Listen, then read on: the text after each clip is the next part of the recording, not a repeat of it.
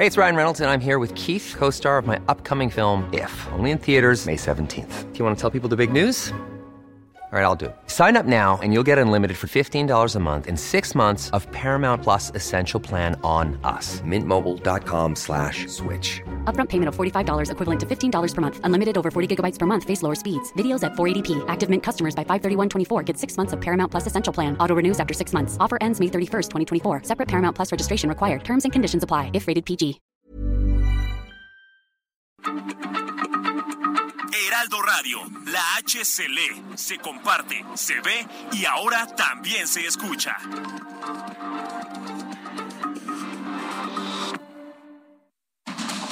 Inicia. Heraldo Noticias de la tarde con Jesús Martín Mendoza. En Heraldo Radio.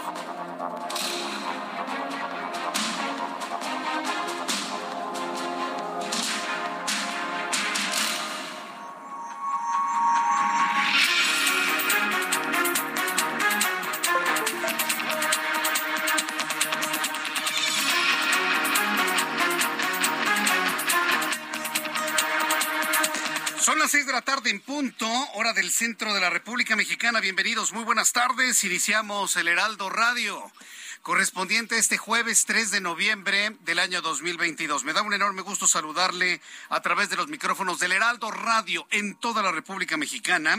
Y como siempre le digo a esta hora de la tarde, súbale el volumen a su radio, que le tengo la información más importante hasta este momento. En primer lugar, en este jueves le informo le, doy a conocer que el secretario de Gobernación, Adán Augusto López, personaje de la noticia, ¿eh? un hombre que se ha vuelto en los últimos días sumamente mediático en su intención por ser el elegido del presidente. Sí, claro, todavía alguien piensa que la elección va a ser algo completamente claro. Bueno, pues en este momento no hay condiciones ser el elegido del presidente de la República. Bueno, pues Adán Augusto López, secretario de Gobernación, reconoció que está negociando con el PRI. A ver, los señores uh, que hablan del PRIAN, a ver que vengan y me hablen del primor, más bien, ¿no? Primorena. Bueno, hoy Adán Augusto López anunció que está negociando con el PRI la política, la reforma político-electoral, esa misma que busca desaparecer al Instituto Nacional Electoral, incluso con algunos panistas que también estarían de acuerdo en desaparecer al INE. Dice nada más cómo está sembrando ideas el secretario de Gobernación. Dice que ya negocia con el PRI y con el PAN. La reforma político-electoral, esta que usted y yo sabemos, busca desaparecer al INE. Dice el secretario de Gobernación para construir una propuesta conjunta que tenga la iniciativa presidencial como base, por lo que reiteró que muy pronto estará aprobada y regresará a los congresos locales a pedir que lo respalden. Ah, pues ya entiendo. Ya entiendo cuál es la estrategia del señor López Hernández. Ya todos lo entendemos, ¿no? lograr una reforma que le guste al presidente y con eso decir, presidente, yo mero soy. ¿Para qué vamos a una elección interna dentro de Morena? Yo soy el mero mero, yo soy el bueno. No, pues por ahí va, claro, por supuesto. Yo saco la reforma, hago el acuerdo político interno, amenazo a priistas, amenazo a panistas que tengan cola que les pisen y pues sacan evidentemente ya la reforma que puede de alguna manera dejar en el pasado la autonomía del Instituto Electoral tal y como la conocemos el día de hoy. Vaya asunto, ¿eh? Yo le invito para que me diga usted qué es lo que piensa sobre esto, en este anuncio que hace hoy el secretario de Gobernación, que ya tiene voluntades priistas y panistas para aprobarle su reforma electoral. Le invito para que me escriba a través de mi cuenta de Twitter, arroba Jesús Martín MX, y a través de YouTube en el canal Jesús Martín MX. Le informo que este jueves el Pleno del Senado de la República avaló un paquete de reformas en favor de la justicia para las mujeres, dos de estas para aumentar de 7 a 13 años de prisión y multa de hasta 67.400 pesos contra las personas que acosen y ataquen con ácido de cualquier tipo, ¿eh? A cualquier mujer. Entonces ya está claro, ¿no? Prisión y multa de hasta 67.400 pesos a quien agreda mujeres con ácido. Y si la agresión es en contra de un hombre, ahí ya no aplica la prisión ni la multa. Y si la agresión es de una mujer hacia un hombre, Entonces ahí el hombre que se friegue por ser hombre o cómo? ¿O cómo? Es pregunta, ¿eh? Porque de que hay mujeres que pueden aventarle ácido a un hombre, ah, claro que sí, por supuesto que las hay. Pero pues de eso no, no, no se habla absolutamente nada en el Senado de la República. Jesús Murillo Caram, ex procurador de la República, abandonó el Instituto Nacional de Cardiología tras dos semanas internado, pero ahora será trasladado al Hospital Belicero Domínguez para continuar con su tratamiento de acuerdo con información que trascendió esta tarde. ¿Qué le pasó a Jesús Murillo Caram? Tenía una arteria coronaria tapada. ¿Qué le hicieron? ¿Lo? No, no lo operaron, le hicieron un cateterismo para colocarle stents. Para las personas que tienen eh, algún padecimiento cardíaco saben perfectamente bien qué es esto. les meten una manguera por la ingle o por el brazo y a través de una arteria llegan hasta el corazón, llegan al lugar de la tapazón, ahí inflan un globito y dejan colocado, haga de cuenta como un, una malla ciclónica, para que usted me lo entienda, ¿no? Alrededor, para abrir la luz de la arteria y que la sangre pueda alimentar al músculo cardíaco. Es literalmente un trabajo de plomería, para que usted me entienda, ¿eh? Es un trabajo de plomería a niveles casi microscópicos en el músculo cardíaco. Bueno, pues eso le hicieron a Jesús Murillo Caram se reporta como estable. Y bueno, pues le voy a tener todos los detalles más adelante aquí en el Heraldo Radio. Ricardo Monreal, coordinador del Movimiento de Regeneración Nacional en el Senado, aseguró que en este momento no se ve como candidato presidencial de la oposición, a pesar de ser un momento crítico para él porque lo están persiguiendo desde dentro de Morena, declaró el legislador. En respuesta a lo que comentó Miguel Ángel Mancera ayer, hoy Ricardo Monreal dice, no, todavía no pero dice que todavía no. Mientras tanto, José Paz López, alcalde de Badiraguato, Sinaloa, propuso que el nuevo museo regional del municipio sea dedicado al narcotráfico. ¿Cómo la ve? no, pues mire, ya más claro ni el agua, ¿no? Ya más descarado, y, y la palabra descarado es que se le quita careta. Eso es la palabra descarado, que se le quita la careta. Pues ya más claro ni el agua, ¿no? Asumen que son una entidad y un municipio entregado al narcotráfico, que es su principal actividad económica, el narcotráfico, pero ahora con un museo que va a ser, pues evidentemente un atractivo turístico. Yo le invito a nuestros amigos que nos están escuchando a través de Twitter, arroba Jesús Martín MX, a través de YouTube, Jesús Martín MX, a través de la radio, del Heraldo Radio en todo el país y en, en México y en los Estados Unidos. Dígame usted a través de estas plataformas, ¿haría usted turismo de narco, turismo narcotráfico en Sinaloa, de manera concreta en Badiraguato. Visitaría este museo del narcotráfico. Bueno, pues yo le invito para que me lo diga, para que me lo comente. Eh, quieren motivar el turismo en la región y porque no puede negarse la historia del municipio conocido como la cuna del narcotráfico. Eso dijo José Paz López, alcalde de Badiraguato. Mientras tanto, en cuatro días en los que se llevaron a cabo distintas rodadas del terror, si esta, esta actividad de algunos motociclistas en la Ciudad de México que ha sido duramente criticada, no nada más por los habitantes de esa ciudad, sino por el gobierno central, la Secretaría de Seguridad Ciudadana de la Ciudad de México informó que 227 motociclistas y un automovilista fueron llevados a un depósito vehicular. 54 personas han sido presentadas ante el juez cívico. Tres personas que portaban armas de fuego fueron detenidas y puestas a disposición del Ministerio Público. Le tendré detalles más adelante aquí en el Heraldo Radio. Y también le informo que con 185 votos a favor, dos en contra y dos abstenciones, este jueves la Asamblea General de la ONU aprobó una nueva resolución para exigir el fin del embargo estadounidense contra Cuba, a lo que únicamente se opusieron Estados Unidos e Israel. Cuando son las seis de la tarde con ocho minutos, saludamos a nuestros compañeros reporteros urbanos, periodistas especializados en información de ciudad. Alan Rodríguez, ¿en dónde te ubicamos? Muy buenas tardes.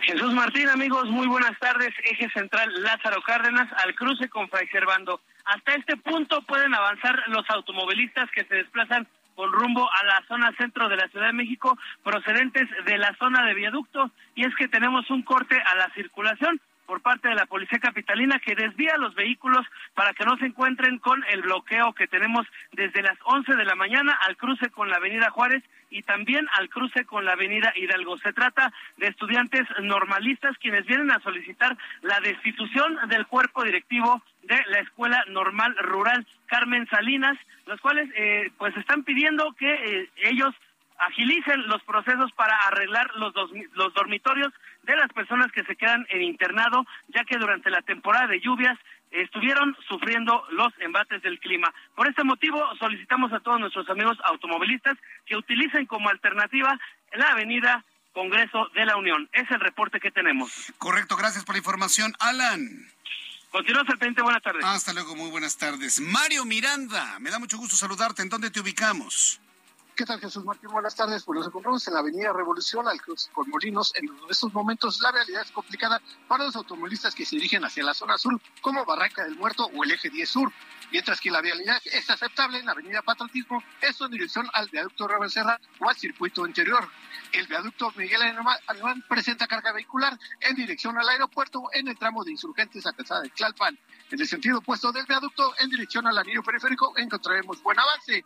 Y finalmente, la avenida Extremaluda, de insurgentes a patriotismo con buen avance. Martín, es la información que da al momento. Muchas gracias por la información, Mario Miranda. Seguimos pendientes. Seguimos pendientes. El reloj marca las seis de la tarde con diez minutos y escuche usted el Heraldo Radio. El amor inspira nuestras acciones por México. Reforestando la tierra, reciclando cuidando el agua, impulsando a las mujeres y generando bienestar en las comunidades. Juntos somos Coca-Cola y contigo el amor multiplica. Y bien, pues vamos a revisar lo que sucedía un día como hoy. Hoy es 3 de noviembre. Hoy es día 3 de noviembre. ¿Qué sucedía en México, el mundo y la historia? Abra Marriola. Amigos, bienvenidos. Esto es un día como hoy en la historia, 3 de noviembre 1592. En México se otorga el título de ciudad a San Luis Potosí, es decir, que están de cumpleaños. Felicidades. Bravo, bravo. 1792. En la Nueva Galicia, lo que hoy es Estado de Jalisco, abre sus puertas la Universidad de Guadalajara. 1853. En México, William Walker y su grupo de filibusteros proclaman la independencia de Baja California. En 1912, en Chihuahua, empieza la revolución contra Francisco y Madero. O sea, eran dos. Nah, es cierto, es el mismo sujeto, Francisco y Madero. Y en 1957 la Unión Soviética pone en órbita el Sputnik 2, donde lleva a bordo a Laika, la perrita espacial. Pero su historia es más trágica de lo que les han dicho. Luego se las contaremos, pero hoy es momento de despedir esta sección. Esto fue un día como hoy en la historia. Muchas gracias. Muchas gracias a ti, Abraham Arreola, por las efemérides del día de hoy. Y cuando son las seis de la tarde con 12 minutos hora del centro de la República Mexicana, vamos a revisar las condiciones meteorológicas para las próximas horas. El Servicio Meteorológico Nacional, vaya usted revisándolo, ¿eh? Vaya usted revisándolo para que vaya usted calculando si mañana necesita cubrirse de la lluvia o no. Mire, lamentablemente la lluvia como que la estoy extrañando y muchos la estamos extrañando en el centro del país. El Servicio Meteorológico Nacional de la Comisión Nacional del Agua sí muestra la depresión tropical lisa frente a el Frente Frío número 7 y una vaguada polar. En el informe meteorológico, en el más reciente que se ha dado a conocer para que lo tome en cuenta, se informa que Lisa, como fenómeno ciclónico, mantendrá lluvias puntuales torrenciales en Tabasco y en Chiapas, y el Frente Frío número 7 va a generar caída de aguanieve o nieve en, zorras, en zonas de la Sierra de Baja California, Sonora y Chihuahua. Primeras nevadas anunciadas y todavía no inicia el invierno. Durante esta noche la depresión tropical Lisa se desplazará sobre Tabasco e ingresará en el Golfo de México. La nubosidad asociada al sistema y la entrada de humedad del Mar Caribe mantienen condiciones de lluvias en Tabasco, Chiapas, en Oaxaca, Veracruz y también en Campeche. Por otro lado, el Frente Frío número 7 se extiende sobre el noroeste de México, interacciona con aire polar y con la corriente en chorro, también polar, ocasionando lluvias con intervalos de chubascos en Baja California, Sonora y Chihuahua, además de intensas rachas de viento de hasta 100 kilómetros por hora. Pues esos son vientos ya huracanados. ¿Usted ha visto un viento de 100 kilómetros por hora, para que norme usted criterio, los vientos que han tirado árboles en la Ciudad de México, que tiran anuncios espectaculares, postes. ¿Ha visto qué ha ocurrido? ¿Sabe de qué velocidad son? Son de máximo 60 kilómetros por hora. Un viento de 60 kilómetros por hora tira un árbol, tira un poste, tira un anuncio espectacular. ¿Se imagina uno de 100 kilómetros por hora? Se puede llevar una persona fácilmente. ¿eh?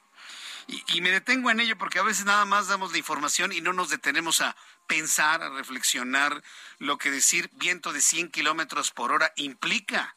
Es un viento tremendo el que está dando a conocer el Servicio Meteorológico Nacional. Bien, con estos elementos de la atmósfera doy a conocer pronóstico del tiempo para las siguientes ciudades. Amigos que nos escuchan en Cuernavaca, Morelos, 22 grados en este momento mientras cae la noche. La temperatura mínima 16 y la máxima 26 grados Celsius en Acapulco. Mínima 23, máxima 31, 28 en este momento. En Guadalajara, Jalisco. Mínima 12, máxima 29, 25 en este instante. Llueve de manera intensa en Villahermosa. No ha parado de llover días. Mínima 22, máxima 26, 24 en este momento. Mérida ya de noche. Mínima 23, máxima 29, 25 en este instante. Y para nuestros amigos que nos escuchan aquí en la capital de la República, está medio nublado amenaza con algo de lluvia, ojalá llueva, después de las 9, 10 de la noche. Una temperatura mínima de 10 grados, estará frío mañana temprano y la máxima 25 grados Celsius.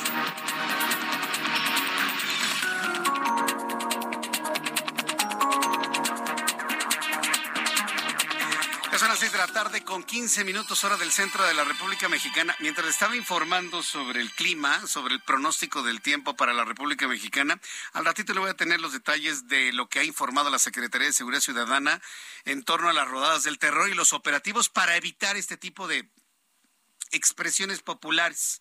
Lo voy a dejar con ese eufemismo. No, no, no, me tocó ver algunas imágenes, se las presenté en el Heraldo Televisión, de cómo se agarraban prácticamente a zapes, policías y motociclistas. Motos, sí, a zapes y arañazos, ¿no? Las señoras, ¿no? Y que no, que tú, que déjame. Y bueno, a zapes, manazos, cachetadas, bofetones, trompones y demás motociclistas contra policías. Yo pienso que es un asunto indefendible desde mi punto de vista, pero bueno, ya lo platicaremos un poco más adelante aquí en el Heraldo Radio. Cuando son las seis de la tarde con 16, 6 de la tarde con 16, vaya revisando su reloj para que llegue a tiempo. Oiga, qué tránsito. Hoy me, me tocó, fíjese, hacer 52 minutos cronometrados de esta zona de la colonia del Valle, aquí en el sur de la Ciudad de México, hasta Polanco, ¿se imagina? No, no, no, qué cosa. Y ahora el regreso de Polanco para acá, bueno, fue menos dramático, pero sí fueron 40 minutos, 40 minutos, para que usted lo tome en cuenta y no se me desespere en el tránsito. Y mientras está usted circulando, le acompaño con las noticias. Noticia número uno. Personaje de la noticia hoy, Ricardo Monreal Ávila, quien es senador de la República por Morena. Hoy Ricardo Monreal declaró que actualmente no se ve, él no se identifica como un candidato a la presidencia de la República 2024 en algún partido partidos de la oposición. Ricardo Monreal no se ve como el candidato de la Alianza Va por México, PAN, PRI, PRD. Sí, hablé del PRI porque ya va a haber calamera ahora el PRI, sí va a ir en la alianza. Entonces, Ricardo Monreal no se ve en la, pero en absoluto, ¿no? En una candidatura de la oposición para 2024, pero agradeció al senador Miguel Ángel Mancera, quien fue quien lo destapó en esa posición por los comentarios positivos hacia su carrera política y hacia su persona. El coordinador de Morena en el Senado de la República, Ricardo Monreal, aseguró que vive un momento crítico porque lo están atacando y persiguiendo, dijo, desde dentro de su partido actos que calificó como normales. A ver, trivia, trivia para la araña, ¿quién fue el político mexicano que acuñó el término fuego amigo? ¿Alguien se acuerda? Y todo el mundo se queda así sorprendido. ¿Qué es eso del fuego amigo? Exacto, el jefe Diego. Diego Fernández de Ceballos fue el primer político que se atrevió a revelar lo que hoy se conoce como fuego amigo, pero que son los ataques dentro de su propio grupo y su propio partido político. Ah, bueno, pues Ricardo Monreal es víctima de fuego amigo y lo calificó como normal. En otros temas que conciernen al Senado de la República, esta tarde se aprobó por unanimidad la iniciativa para el aumento de vacaciones desde el primer año de servicio de un trabajador. Ahora se va a enviar el dictamen a la Cámara de Diputados para su discusión. Todos estos temas con Misael Zavala, reportero del Heraldo Media Group. Estimado Misael, qué gusto saludarte. Danos más detalles de lo informado, por favor. Hola, buenas tardes, Jesús Martín. Efectivamente, pues hoy el líder de Morena en el Senado, Ricardo Monreal, respondió al senador de revista Miguel Ángel Mancera que en este momento no, no piensa en aspirar a la candidatura presidencial por una alianza opositora, luego de que el senador Mancera destapó prácticamente a Ricardo Monreal como posible aspirante a la candidatura por la oposición, el legislador morenista afirmó que en este momento pues se encuentra muy bien en Morena, pero dejó en claro, dejó en claro que no sabe qué pasará también en un futuro. Esto debido a que pues en los últimos días se ha enfrascado en duras críticas eh, dentro del de, eh, mismo partido político Morena, e incluso el senador Ricardo Monreal ha acusado que hay una persecución y ataques en su contra, no solamente de la gobernadora de Campeche, Laida Sansores, quien desde hace algunos días pues ya ha mostrado eh, pues esta conversación famosa con el líder de Morena y Ricardo Monreal, donde se habla de pues supuestos acuerdos electorales, sino que también pues Ricardo Monreal ha afirmado que dentro de las redes sociales hay un duro ataque que lo desfavorece y que por el contrario favorece a la jefa de gobierno de la Ciudad de México, Claudia Sheinbaum. En este momento dijo pues que no está acostumbrado a enfrentarse eh, a, perdón, está acostumbrado a enfrentarse a vicisitudes y pues lo hace desde que fue gobernador de Zacatecas en contra del Partido Revolucionario Institucional y ahora desde el mismo partido político Morena, pues lo están atacando. Esto debido a que pues el coordinador del PRN en el Senado, Miguel Ángel Mancera, eh, ayer mismo desde Acapulco Guerrero, destapó a Ricardo Monreal como un posible aspirante presidencial por parte de la alianza opositora y también lo comentaba Jesús Martín, hoy ya por unanimidad, finalmente después de tres semanas, el Pleno del Senado avaló ya una reforma para aumentar al doble el día de vacaciones es decir, a partir del primer año las empresas estarán obligadas a dar un mínimo de 12 días de descanso pagado en lugar pues de los seis que actualmente están establecidos en la Ley Federal del Trabajo y gradualmente con la antigüedad crecerá dos días por año hasta llegar a 32 días de vacaciones como máximo. El dictamen ahora pasa ya a la Cámara de Diputados y entraría en vigor a partir del primero de enero del 2023.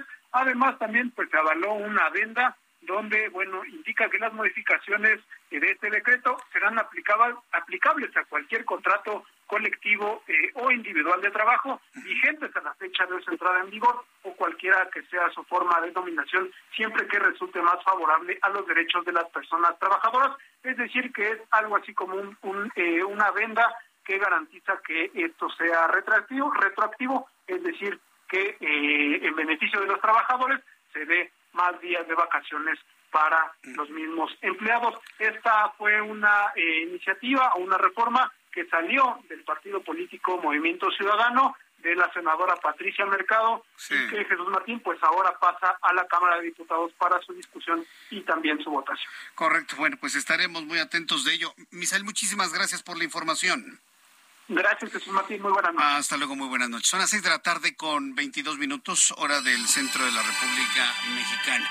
Me han preguntado eh, a través de, nuestras redes sociales si vamos a abordar el tema del asesinato de la mujer de nombre Ariadna Fernanda, una chica de 22 años que apareció muerta en Tepoztlán, Morelos. Se fue a un bar el 30 de octubre. Se fue a un bar eh, el 30, en la, en la Condesa sus amigos la dejaron irse toda alcoholizada, borracha. Y, entonces eh, estamos hablando de que la dejan en la noche, ella toma un taxi seguro, entre comillas, de estos taxis de aplicación. perdónenme los señores taxistas, ¿eh? pero si usted es taxista de aplicación, perdón, taxista, te lo dicen, no, soy chofer, transportista de personas, no sé tantas cosas. Si ustedes conocen que hay criminales en su gremio y no lo denuncian, se vuelven ustedes cómplices. Estamos en un punto en que es más seguro tomar un taxi blanco rosado en la Ciudad de México.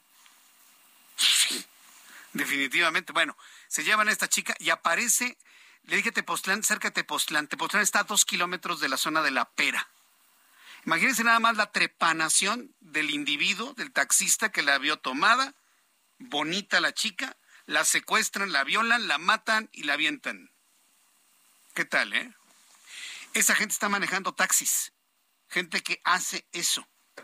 No son todos, precisamente por eso le digo, a la gran mayoría de nuestros amigos taxistas, de blanco y rosado, a nuestros amigos que usan, eh, que manejan Ubers, Didis y demás, si ustedes saben de criminales, delincuentes que están manejando taxis, tienen la obligación moral de denunciarlos a la plataforma. Y si quieren denunciarlos ante el Ministerio Público, si ustedes los conocen, porque si no lo hacen, se vuelven cómplices. Se vuelven cómplices por omisión. Yo nada más se los digo. Y si alguien me quiere comentar algo, pues yo le invito a que me escriba a través de mi cuenta de Twitter, arroba Jesús Martín MX, o a través de YouTube en el canal Jesús Martín MX. Créame que sobre todo los jóvenes están hartos de jugarse la vida por subirse a un taxi de aplicación cuando empezaron eran súper seguros y amigos. Voy a los anuncios y regreso. Escucha las noticias de la tarde con Jesús Martín Mendoza. Regresamos.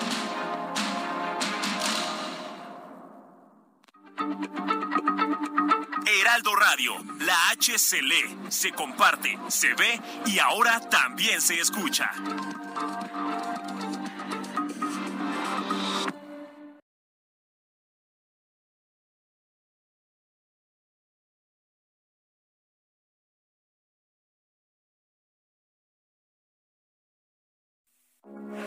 Heraldo Radio, con la H que sí suena y ahora también se escucha. Continúa Heraldo Noticias de la tarde con Jesús Martín Mendoza.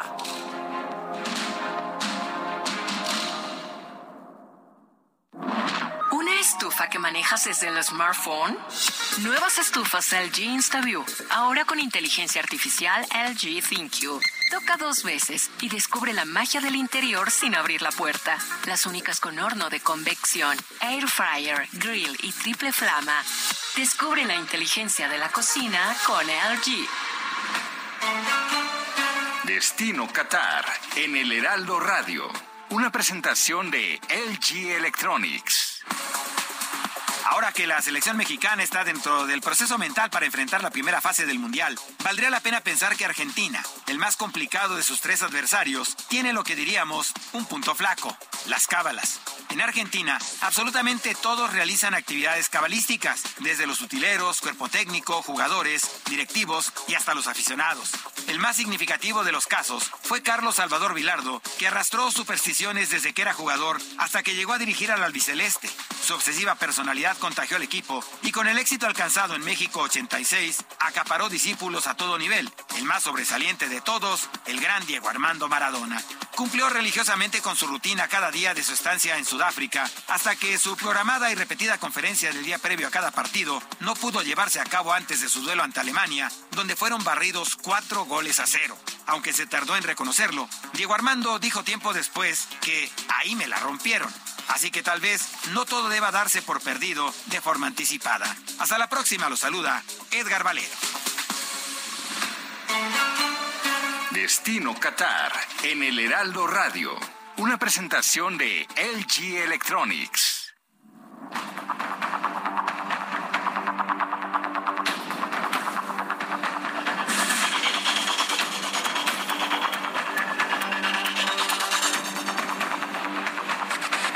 Son las seis de la tarde con 32 minutos, hora del centro de la República Mexicana. Continuamos con toda la información en el Heraldo Radio. Sí, para las personas que me siguen a través de YouTube, el canal Jesús Martín MX, se dieron clara cuenta que en el momento que estaba hablando de los I, de los Didis y de los Ubers, de repente, ¡pum! se fue la señal. Bueno, ya me estoy empezando a acostumbrar a este tipo de prácticas, lamentablemente. Pero bueno, lo voy a volver a repetir. Pues sí, estamos al punto Sí, y, perdón, se me van a enojar algunos buenos amigos, pero estamos en el punto de desaconsejar el uso de taxis de aplicación. ¿Sí? Y decirle a todos los chavos, ¿sí? a todos los chavos, sobre todo chicas que se van de antro y que tengan 20, 21, 22, 17, 16, 19, 22, 23, yo le diría hasta 30 años, que acuerden con su familia y sus amigos cómo regresar de manera segura sin usar taxis. Porque si los ven alcoholizados, bueno, pues entonces ahí es donde se aprovechan estos, ¿cómo llamarlos, no? Estos eh, locos. Depravados sexuales. Ven a una chica alcoholizada y dice, ahorita es cuando, ¿no? Y la violo y la hago mía. Estamos así de desaconsejar el uso de taxis de aplicación. Y es más, yo le diría a los chavos, cuídense de esa manera, ¿eh? Pónganse de acuerdo, que un hermano, un tío, un papá, una mamá, pues vaya por algunos, por todos, o los que se puedan. Es decir, cuidarse. Yo no estoy diciendo que no salgan a divertirse. Salgan, convivan con los chavos, con, sus amigos, con sus amigas. Pero en, el en la ida y en el regreso, pues como en tardeada, ni modo, el país está desbordado de violencia debido a los abrazos y no los balazos. Entonces, chavos, a lo mejor a muchos no les gusta oír noticias. Ay, no, qué flojera las noticias. Ay, no, yo estoy más con mis amigos. Ay, no, yo me entero por TikTok. Y eso se lo digo también a los papás. Estamos en un país con un nivel de violencia e impunidad, producto de la fallida estrategia contra el crimen organizado, porque un taxista, un asesino, un grupo criminal tienen garantía de impunidad. ¿Sí? Entonces, ya no usen esos taxis. Organícense entre ustedes y sobre todo los chavos de cierto sector social con posibilidad. Coches abundan en sus casas, ¿eh? Nada más falta que se pongan de acuerdo en quién los lleva, quién los trae a una hora adecuada, dos de la mañana, cuando ya por ley se tiene que terminar todo. Y sí me detengo en esto porque si no van a seguir matando niñas, van a seguir matando muchachas, van a seguir matando muchachos. Ah, sí, porque hablamos de las chicas, pero no hablamos de los chavos que también matan saliendo de las fiestas, que son tantos o más. Ah, pero de los hombres no, porque como son hombres, pues no. El, hombre no, no, acá lo impactante es que maten a una mujer. Pero los chavos también los matan, ¿eh? También los violan, también los golpean, también los drogan. Entonces, recomendación de papá. Sí, porque yo ya soy papá. Yo no tendría ningún inconveniente de ir por mis hijos a una fiesta. Yo, Jesús Martín. Yo no voy a poner de, a ver cómo le haces para regresar. ¿A qué hora vas a salir? Pues a las dos de la mañana, papá. Pues órale, me duermo un ratito y voy por ti. Sí. Bueno, me voy a apurar, porque me, dice Giovanna, ya apúrate. Sí, pero lo que pasa es de que estas son recomendaciones de vida. Si yo no lo hago, sí, yo no voy a cargar con la muerte de otra chica porque no dije lo que yo pienso que hay que decir en este tipo de casos. Pero bueno, ya. Ahí está la advertencia. Yo cumplo con decir lo que yo haría y lo que les recomiendo hacer, aunque se me enojen los de aplicaciones. No los vamos a tomar porque hasta que limpien de criminales y asesinos sus plataformas. Lo voy a volver a decir, hasta que limpie Didi y Uber sus plataformas de asesinos. Ya, punto. Así o más claro en los medios de comunicación.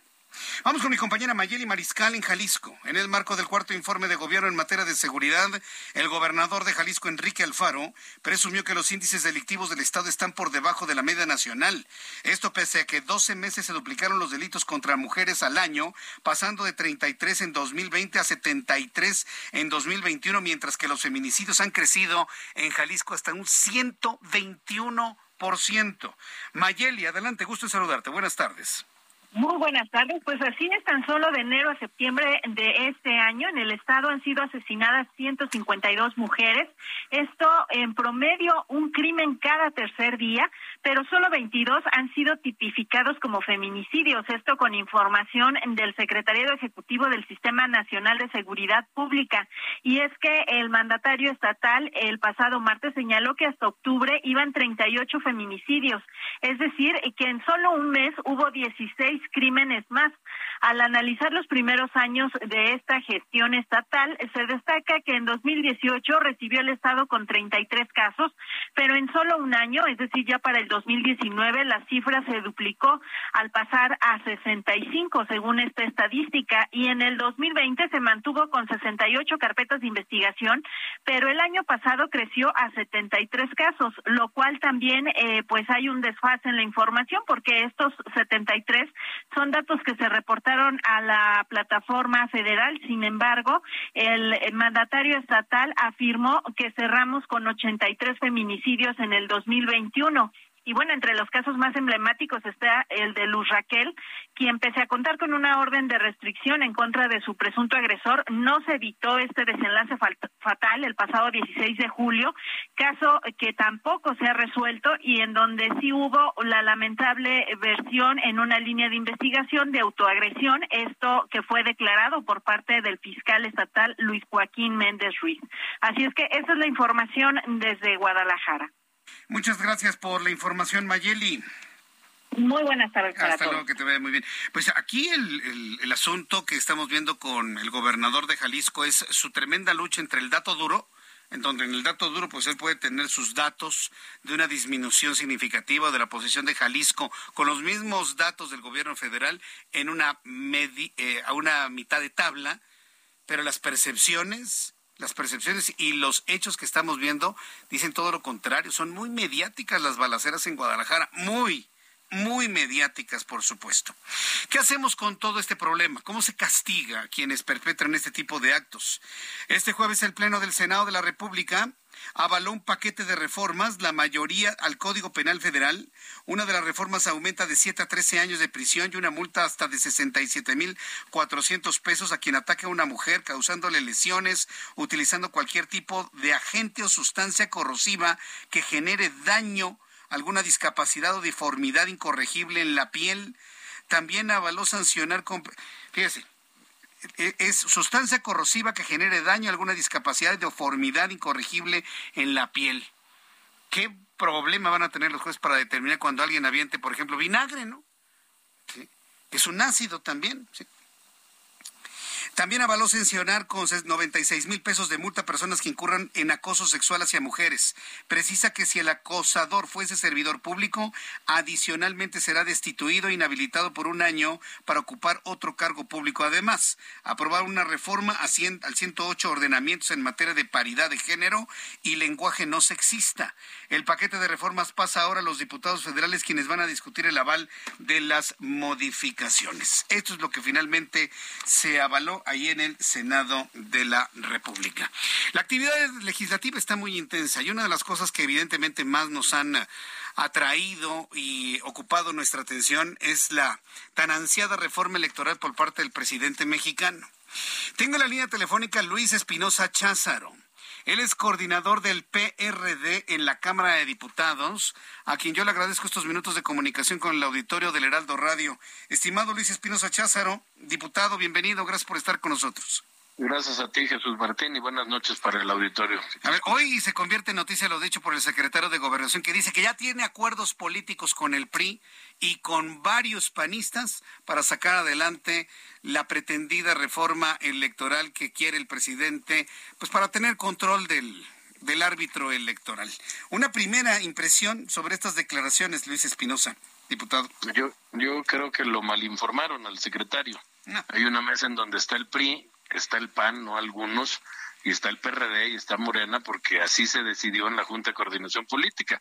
Una mesa pluripartidaria que construya un dictamen a partir de las 104 o 108 iniciativas que se han presentado por parte de todos los partidos. Yo creo que de repente se juega con las palabras y pretenden que haya conflictos donde no existen. Yo hoy justamente tuve una reunión con el coordinador del PAN y el coordinador del PRI para que estamos trabajando un alcance, un documento, pues que nos permita ver hasta dónde podemos defender la democracia de nuestro país no al INE o no al presidente del INE, como lo dice a veces el presidente de la República, sino al instituto que nos ha costado a los mexicanos 30 años poder construir. Sí, sí, porque luego piensan o tergiversa las cosas, tanto el presidente como los integrantes de Morena, que estamos defendiendo a Lorenzo Córdoba.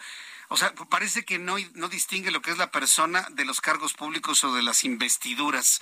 Ese, ese es el problema. Aquí se trata entonces de defender al instituto electoral como órgano autónomo, organizador de elecciones y garante de la democracia mexicana, diputado.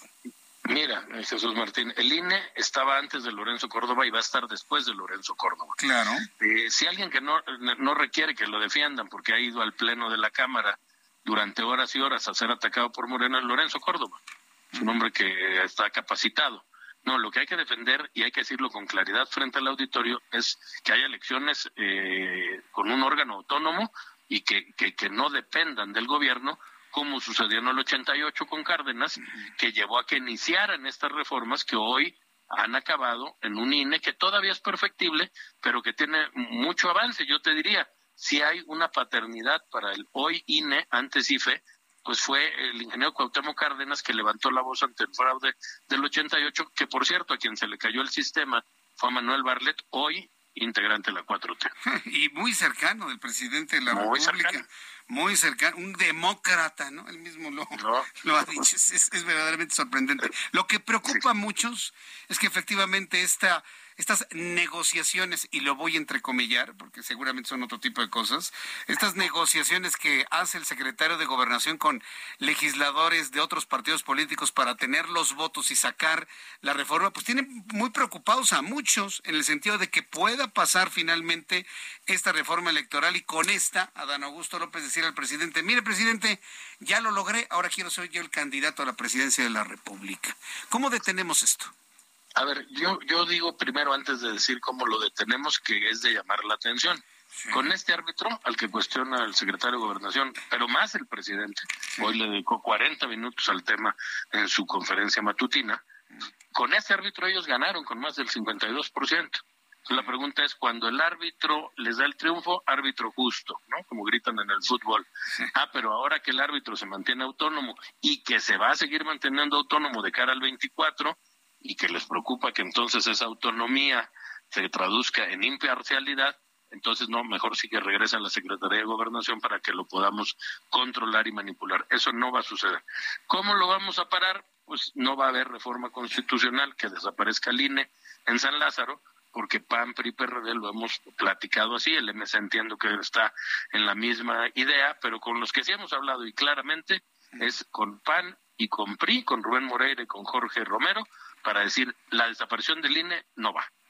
Definitivamente, o sea, decir la desaparición del INE no va, es decir, no va la creación del Instituto Nacional de Elecciones y Consultas, eso no va. No va porque como lo pretenden, nada más nos platican la, la mitad de la verdad, que se convierte en mentira completa.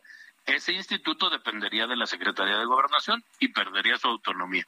Y ahí pues es retroceder en el tiempo estos cerca de 40 años de los que hablábamos, regresar al 88 y antes, donde había elecciones de Estado, con un árbitro que hacía todo menos ser, menos arbitrar el, proceso democrático. Es impensable un México con elecciones organizadas por el propio gobierno siendo juez y parte. O sea, no podemos los mexicanos quedarnos con los brazos cruzados ante esto y otro puñado justificándolo parece que se nos ha borrado la mente, diputado, parece que alguien nos borró toda nuestra lucha por la democracia en este país.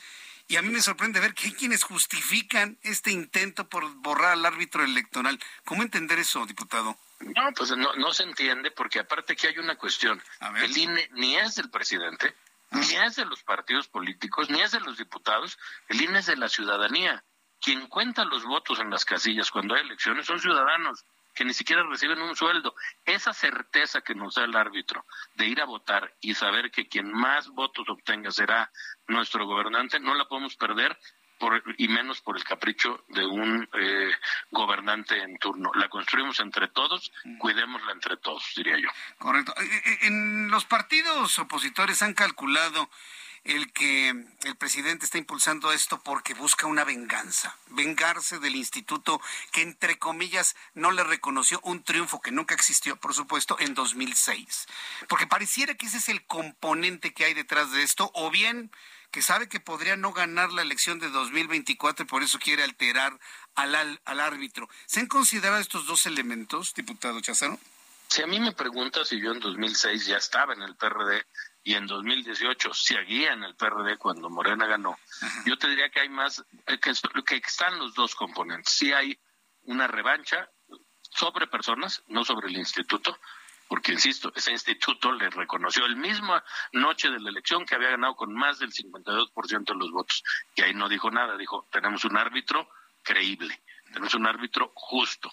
Hoy que se viene la elección del 24 y que los números dicen que si vamos en coalición estaríamos competidos, muy competidos por la presidencia de la República, va por México y eh, el oficialismo, entonces es que creo que dicen hay que hay que traer al árbitro y hay que arreglarlo. Cuando no se dice en el fútbol, por aquello de que el partido esté muy parejo, pues se decante para otro lado. Pero insisto, el INE no es ni del presidente ni del gobierno en turno, es de todos los mexicanos y hay que cuidarlo. Sí, porque no se entiende, no se entiende por qué desaparecer al árbitro, hacer uno a modo, si dicen que llevan la delantera y dicen que todo el mundo va a votar por ellos y que su aprobación es del 80%. Entonces, ¿para qué modificar al árbitro? Entonces hay elementos para pensar de que podría Morena no ganar la presidencia de México en 2024, diputado. Por, por, supuesto que los hay. El año pasado, ellos siendo gobierno, con las aprobaciones que tanto presumen, con sus programas sociales, fuimos juntos en cuatro estados, la coalición va por México, PAN, PRD, y nosotros ganamos dos con amplias ventajas, por, por cierto, Aguascalientes y Durango, donde no nos pudimos poner de acuerdo, que fueron dos de las seis, pues perdimos estrepitosamente. La gente quiere la coalición y la premia con su voto. Entonces, claro que no lo dicen, pero sí se nota que no les conviene que haya un árbitro que si gana la oposición diga, ganó la oposición. Eh, hablemos nuevamente del árbitro. Nos decía, diputado, que el INE es perfectible. ¿Qué es lo que habría que perfeccionarle? ¿Qué es lo que sí valdría la pena reformarle al árbitro electoral? Mira, yo te diría que hay algunas lagunas, por ejemplo, la de las acciones afirmativas, que a falta de legislación el INE ha interpretado. Desde el punto de vista nuestro en el PRD, eso es muy perfectible. El árbitro no tiene por qué interpretar quién tiene que ser representado en acciones afirmativas. Por poner un ejemplo, los migrantes tienen una representación que se dio ya iniciado el proceso electoral y algunos de ellos que llegaron a la Cámara como cuota migrante ni siquiera son migrantes. Lo mismo sucede con algunos otros grupos y minorías que nosotros respetamos que tienen que tener una representación, pero adecuada. Y por lo tanto, habría que decirle al INE, las reglas para las acciones afirmativas son estas, solo aplícalas. Paridad sustantiva, ¿no? Hay que tenerlo en la, mesa, es una bandera histórica del PRD, el primer partido que dio la mitad de sus candidaturas cuando no era ley a mujeres fue el PRD, y si hay que revisar ciertamente si los sueldos de algunos funcionarios en el INE pues están excedidos. Esto yo creo que es perfectible, si, si ganan demasiado, bueno, pues que, ganen menos, pero eso no significa quitarle dinero a la democracia y al andamiaje democrático que se convierte en certeza decía yo, pero también se convierte en, la, en, la, en el poder hacer valer eh, derechos y que se convierte en certeza jurídica hasta para la inversión extranjera. Los países donde no hay elecciones democráticas claras y justas, la inversión se va.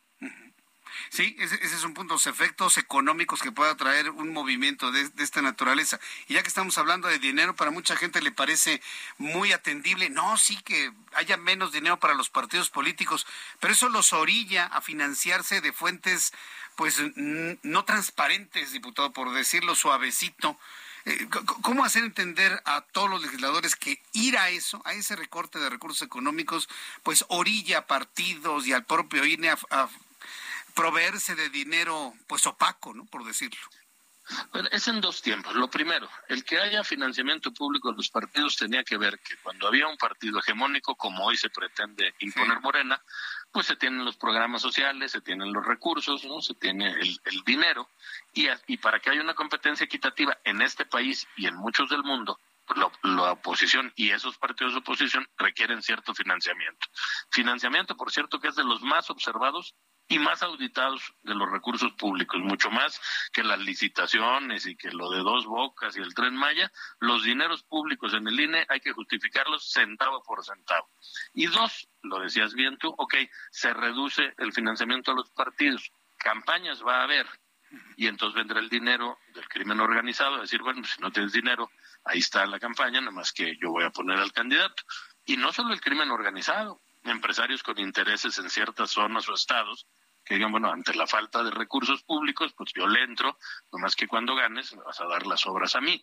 Es, es orillar algo que está funcionando, lo ha dicho Waldenberg, solo estoy retomando sus palabras, ¿para qué mueves lo que está funcionando? Tenemos un sistema democrático que funciona, que le da certeza a la ciudadanía, ¿por qué lo vamos a desmantelar?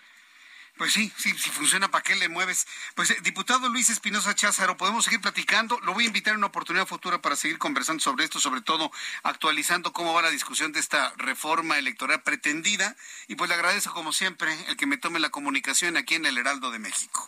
El agradecido soy yo contigo. Buenas tardes. Gracias, muy buenas tardes. Es el diputado Luis Espinosa Cházaro, coordinador del PRD en la Cámara de Diputados. Declaraciones tronantes ¿eh? y clarísimas en torno a lo que está en la mesa. Y bueno, pues otra vez le vuelven a aclarar la plana ¿sí? al secretario de Gobernación. Son las 6.53, las 6 de la tarde con 53 minutos hora del centro de la República Mexicana. Le tengo una, una noticia que le... A ver qué es lo que va a suceder, porque ya sabe que los amigos del presidente, pues como se sienten protegidos, pues no, no, no comparecen, no comparecen ante la instancia legislativa. Por mayoría de votos, y quiero entender si fue mayoría, hay también morenistas que votaron a favor. El Pleno del Senado aprobó citar a comparecer a la presidenta de la Comisión Nacional de los Derechos Humanos, Rosario Piedra. Los senadores dieron su aval al acuerdo que previamente había sido aprobado por la Comisión de los Derechos Humanos de la Cámara Alta que preside la senadora panista Kenia López Rabadán. La mesa directiva del Senado que encabeza Alejandro Armenta Mier determinará el formato, fecha, hora para que vaya a explicar al Senado la señora Piedra por qué metió asuntos de carácter electoral en una en un documento del INE, en una recomendación, la 46-2022, que en ningún momento habla del INE porque no existía en la década de los 50. ¿Por qué metió su cuchara con tendencia política?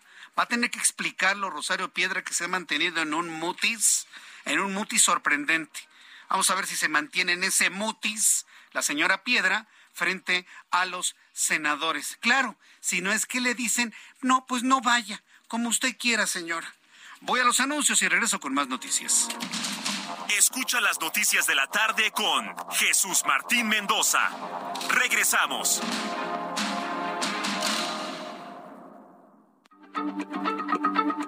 Heraldo Radio, la H se lee, se comparte, se ve y ahora también se escucha. No lo tires. ¿Te sobró un pan de muerto? Aprovechalo y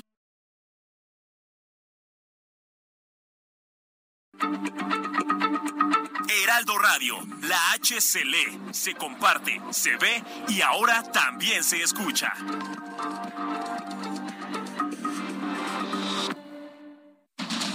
Continúa Heraldo Noticias de la tarde con Jesús Martín Mendoza.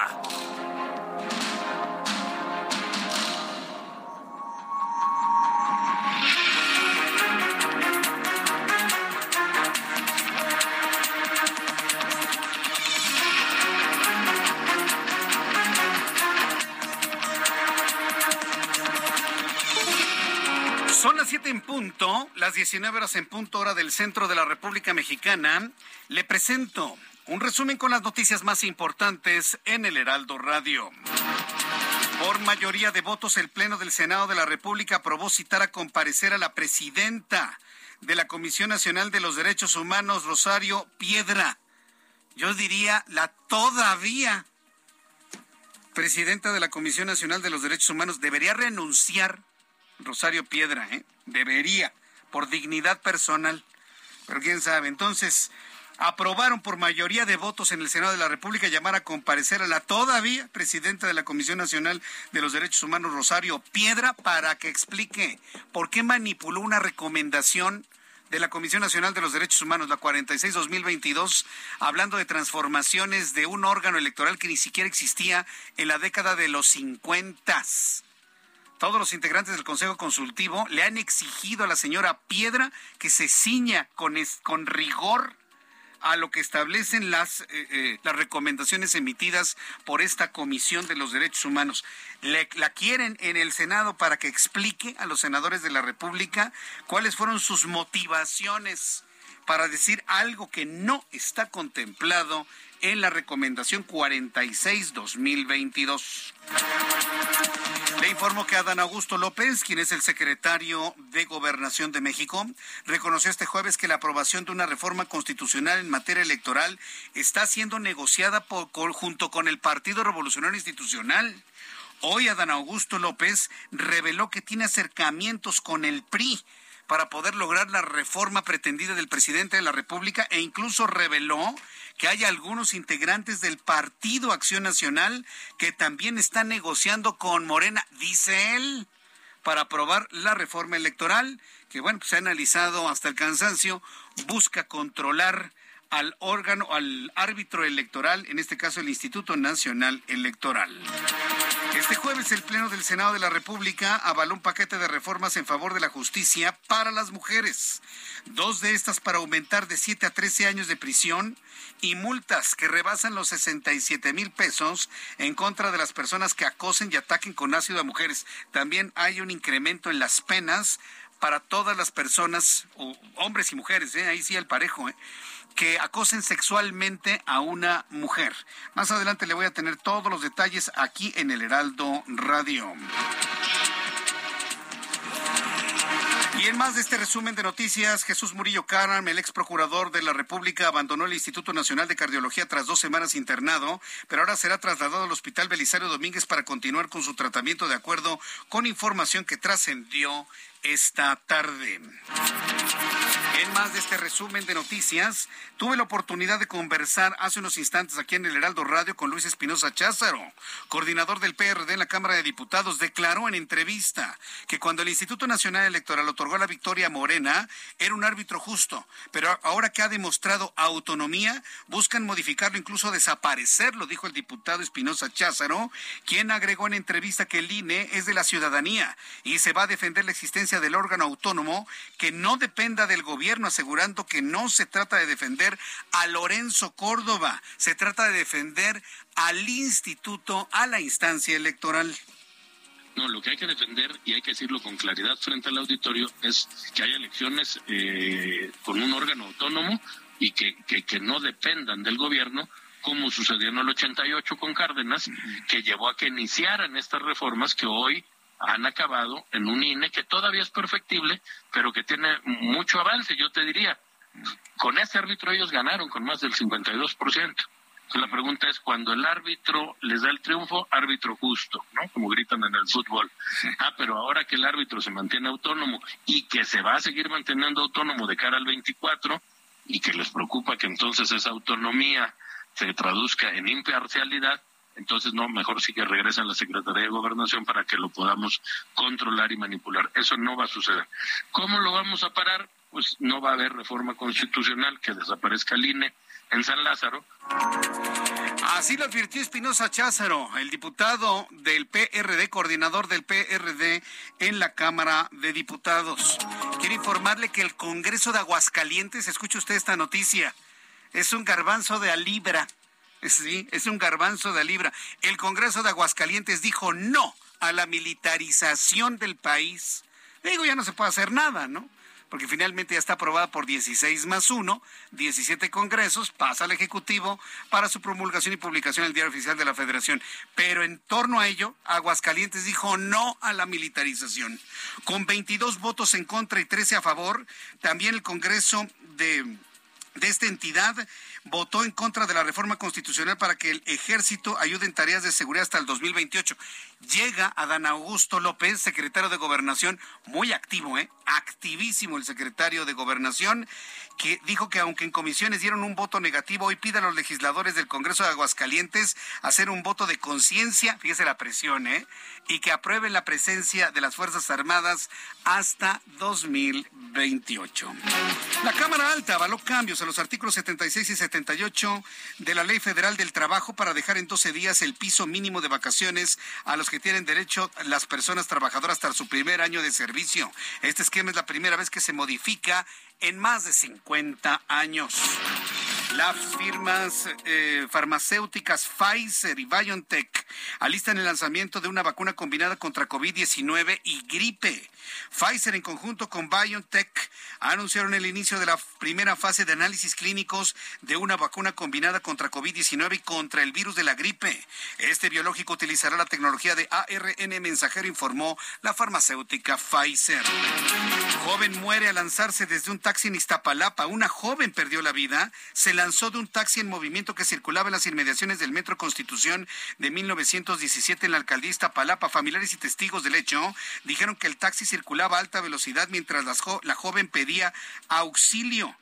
Por lo que, bueno, pues la mujer intentó salvar la vida. Seguramente le iban a secuestrar, le iban a violar en este modus que ya tienen algunos choferes de taxis de aplicación. Y pues abre la puerta, se lanza, pero se pega en la cabeza y se mata. Ese nada más que drama, ¿eh? Yo sí le diría a las mujeres que lo piensen dos veces eso de lanzarse desde el vehículo, ¿eh? Piénsenlo dos veces. ¿Sí? Entonces, vuelvo a lo mismo, lo que decíamos hace unos instantes. Estamos en el punto de desaconsejar el uso de taxis de aplicación. Cuidado con esto, ¿eh? Porque miren, tenemos otro caso en Iztapalapa, en la Ciudad de México, donde una joven mujer, al verse atrapada, pues pierde la vida. Este jueves, representantes del izquierdista Luis Ignacio da Silva y el ultraderechista Jair Bolsonaro se reúnen para iniciar la transición del poder en Brasil, la entrega-recepción. Mientras en el país remitían las protestas y bloqueos de carreteras de simpatizantes de Bolsonaro, quienes están en contra del triunfo de da Silva, bajo el llamado y el grito de no queremos más comunismo. Gerard Piqué anunció que dejará el Barcelona este mismo fin de semana y se retirará del fútbol. Mediante un video agradeció por el apoyo que le brindó la afición blaugrana a lo largo de su carrera, donde le aseguró que cumplirá sus promesas de no vestir la camiseta de otro club. Estas son las noticias en resumen. Le invito para que siga con nosotros. Le saluda Jesús Martín Mendoza.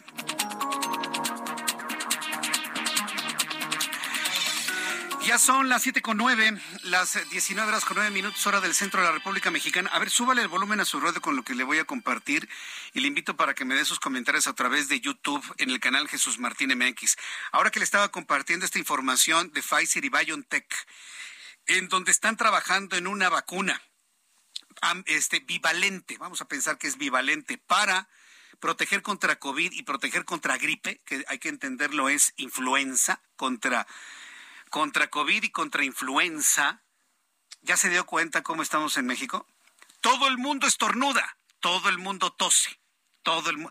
Ah, claro, querían dejar de utilizar el cubrebocas, ¿verdad? Pues ahora todo el mundo está contagiado de una especie particular de influenza. Y se lo digo porque he platicado con algunos médicos que han detectado que no es la influenza H1N1, es otra influenza, ¿eh? pero es influenza. Ah, pero ya no hay que usar el cubrebocas. Ah, ya nadie lo utiliza. Nada más vaya a lugares concurridos y vea usted toda la gente que anda jalando moco, que se anda sonando, que anda estornudando, que anda tosiendo y casi le, le tosen en su cara. Mire, utiliza el cubrebocas, por el amor de Cristo. Como dicen algunos de mis amigos, por los clavos de Cristo, use el cubrebocas. Ay, es que me ahoga Jesús Martín. Pues aunque lo ahogue, le va a salir mucho más caro tener que pagar medicamento para controlar una influenza que si se compra un cubrebocas KN95 de, ¿cuánto cuestan? 10 pesos, ¿no? 10, 15 pesos, 20 pesos. Bueno, quería nada más hacer esta reflexión porque hay mucha gente enferma, al menos en el centro del país. Si usted me escucha en Monterrey, me escucha en Guadalajara, me escucha en Villahermosa, me escucha en Acapulco, me escucha en Mérida, donde usted nos escuche, llámeme, no, no llame, escríbame a través de Twitter, arroba Jesús Martín MX, y dígame si coincide conmigo. Hay mucha gente enferma. Vamos con nuestro compañero Alan Rodríguez, que nos tiene información de la vialidad a esta hora de la tarde. Adelante, Alan, ¿en dónde te ubicamos? Jesús Martín, amigos, muy buenas tardes. Tome en consideración que en estos momentos tenemos un importante operativo por parte de la Policía Capitalina en el perímetro del Parque de la Alameda y la Avenida Juárez. Ellos están realizando la búsqueda de un sujeto de aproximadamente 1,60 de altura, complexión delgada, quien vestía una sudadera en color gris, quien atacó a dos mujeres causando heridas en el cuello de una de ellas con un arma blanca, es decir, con un eh, objeto punzocortante al momento de intentar realizar un asalto. Desafortunadamente, una de estas jóvenes causó una lesión muy severa en el cuello, por lo cual ya fue atendida y en estos momentos está siendo trasladada hacia un hospital cercano, mientras que en la zona los policías están dando seguimiento a las cámaras de videovigilancia e intentando identificar a este sujeto que se comenta continúa escondido en el Parque de la Alameda. Asimismo, comentarle a todos nuestros amigos automovilistas que continúa el bloqueo por parte de los normalistas de Puebla en esta altura del eje central Lázaro Cárdenas y la avenida Juárez. Este ya cumple ocho horas como alternativa vehicular. Le ofrecemos la avenida de los insurgentes o bien la avenida Congreso de la Unión. Correcto, gracias por la información, Alan Rodríguez.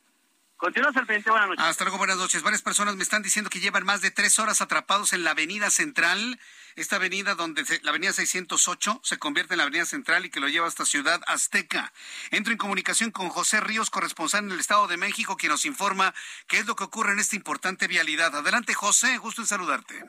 ¿Qué Jesús Martín? Buenas tardes, te saludo con gusto a ti, a quienes nos escuchan por el Heraldo Radio. Pues sí, como bien comentas, un megabloqueo está sobre la avenida central a la altura del metro Ciudad Azteca. Se trata de vecinos de la colonia de este mismo nombre quienes están bloqueando la avenida con dirección hacia las Américas debido a la escasez de agua. Hasta el momento, pues las autoridades del municipio de Catepec aún no han atendido el llamado de los vecinos indignados, quienes hay que apuntar, Jesús Martín, también realizaron otra protesta similar el pasado martes.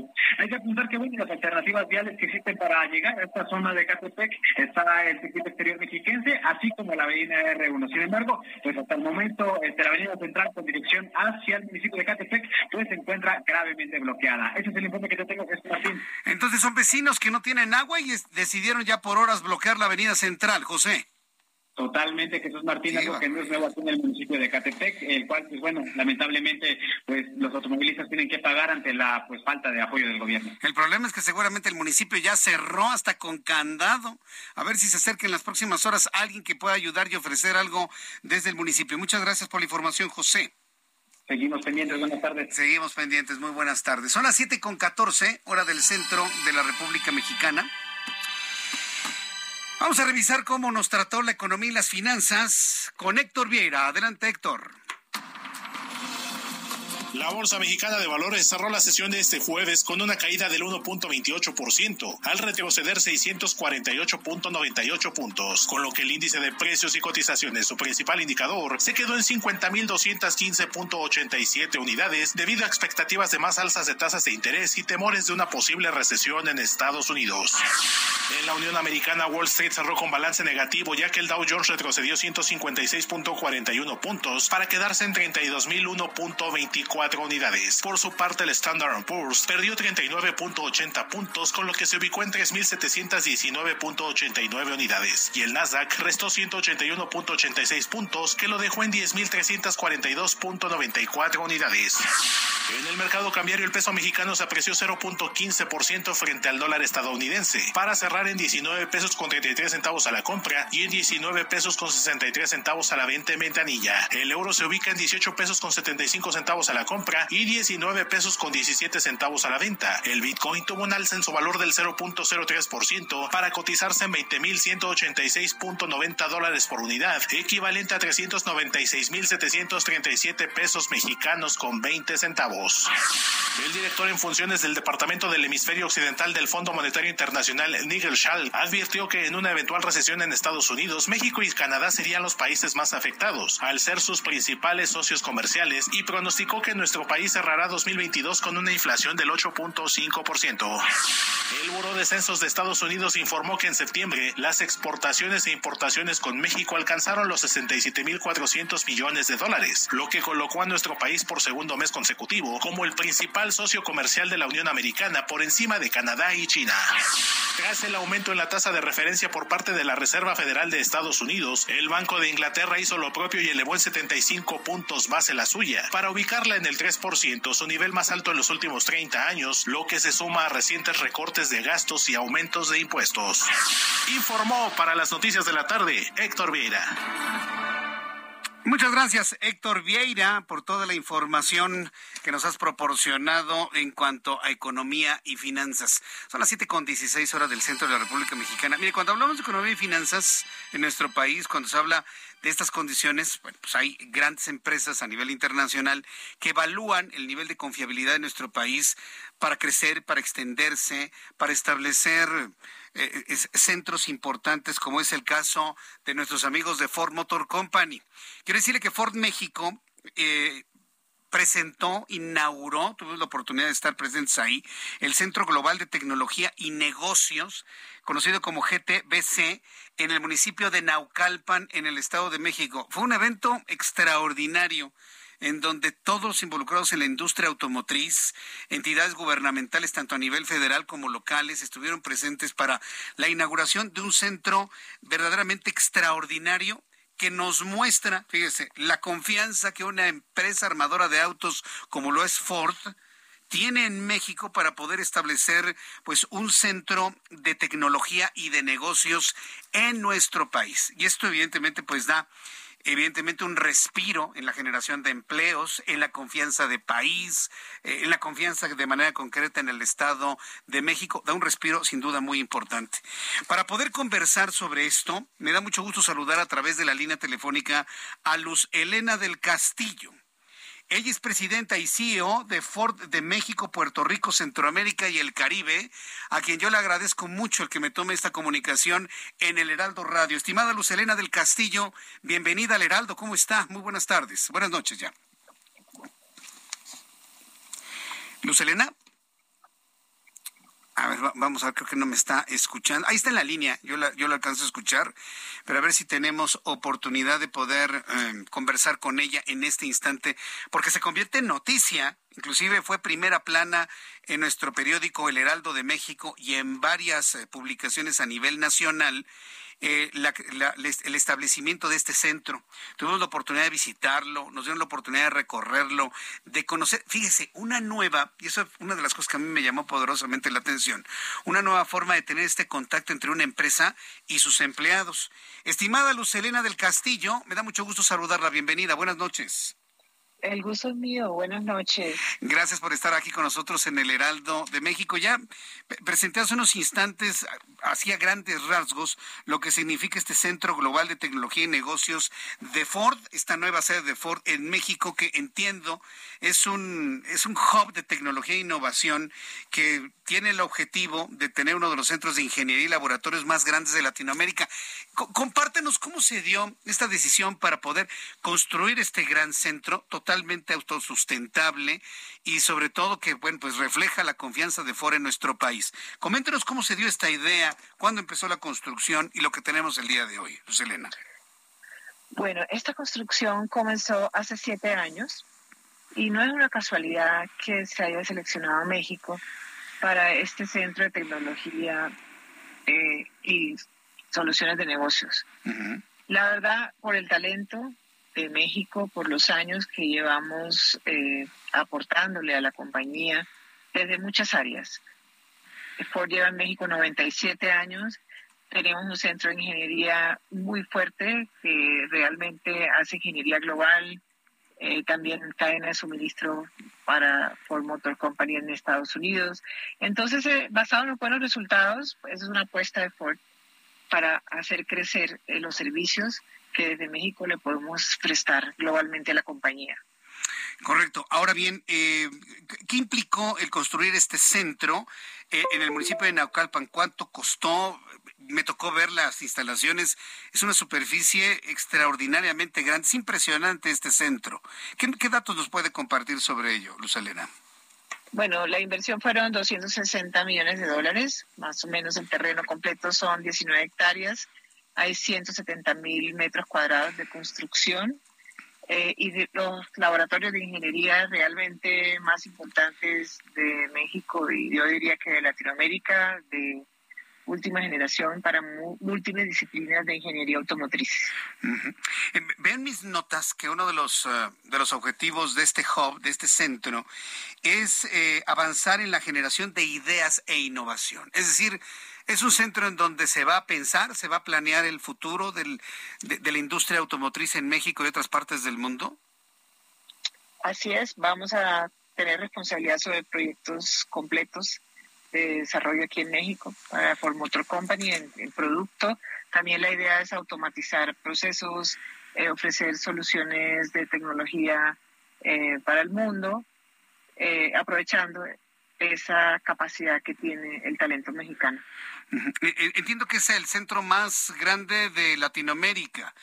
Es decir, ¿hay otros centros en, en Latinoamérica y este sería entonces el más grande, Luz Elena? Sí, de, de Ford de México, pues, de Motor Company, pues hay en Brasil también ingenierías eh, y México son los hubs de ingeniería. Nosotros lo vemos comparativo con otras industrias, eh, con otras marcas del sector automotor y creemos en nuestro centro de ingeniería va a ser el más grande de Latinoamérica. Correcto. Eh, platicaba cuando anuncié su entrevista en la hora anterior en nuestro programa de noticias, pues reflexionábamos sobre la importancia de un centro así para la generación de empleos. Entiendo que este centro va a albergar a nueve mil empleados, pero entiendo que también tienen un programa de búsqueda de talento, de ingeniería y de otras disciplinas. ¿Cómo se está abriendo Ford en, este punto que me parece que es eh, pues un llamado de oportunidad a muchas personas que la están escuchando en estos momentos, estimada Luz Elena. Así es, eh, vamos a crecer alrededor de unas mil posiciones por año hasta llegar a nueve mil posiciones aquí en este centro.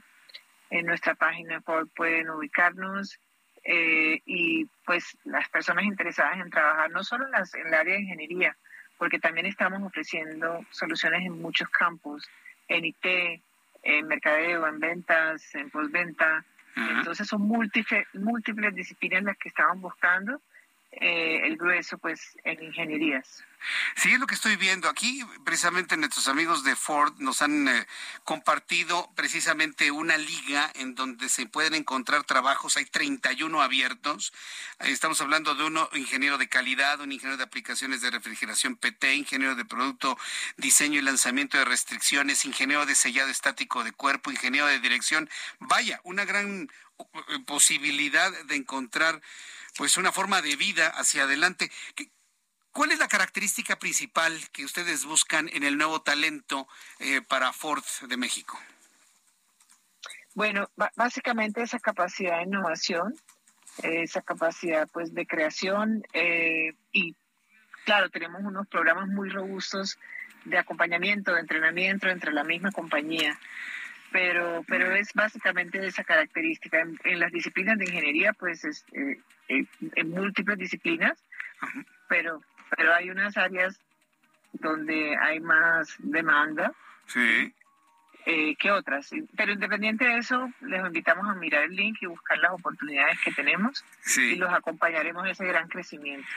Yo en unos minutos más voy a, voy a compartir el link con el público que escucha el Heraldo Radio. Por lo pronto, quiero agradecerle mucho a Luz Elena del Castillo, presidenta y CEO de Ford de México, Puerto Rico, Centroamérica y el Caribe, que me haya tomado esta comunicación a esta hora de la tarde. Muchas felicidades por esta inauguración.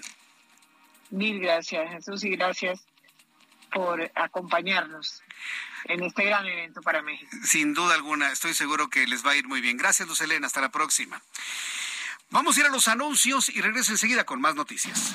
Escucha las noticias de la tarde con Jesús Martín Mendoza. Regresamos.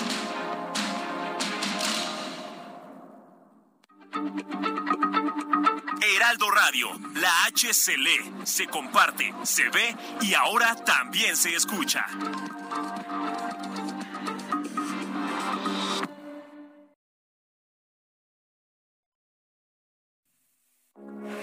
Heraldo Radio, con la H que sí suena y ahora también se escucha. Continúa Heraldo Noticias de la tarde con Jesús Martín Mendoza.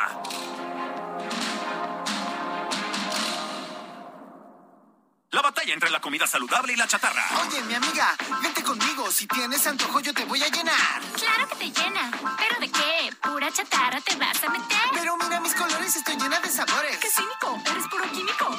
Mejor una botana bien natural. Pura vitamina que te nutre de verdad. Dame un momento, mira quién llegó. Solo un instante y te lleno de sabor. Comida industrial con sabor artificial. Comete más y la pagarás. ¿Ya previste? ¡Ya hiciste! Gobierno de México. Esperar la llegada de nuestro bebé es lo más maravilloso que puede pasar. Siempre queremos lo mejor para su salud. Por eso, si no te has vacunado contra el COVID-19, vacúnate. Hazlo por ti, por él, hazlo por todos. Conoce más en que la vacuna nos una.org. Que la vacuna nos una. CIRT, Radio y Televisión Mexicanas. Consejo de la Comunicación, voz de las empresas. El amor inspira nuestras acciones por México. Reforestando la tierra, reciclando cuidando el agua, impulsando a las mujeres y generando bienestar en las comunidades. Juntos somos Coca-Cola y contigo el amor multiplica.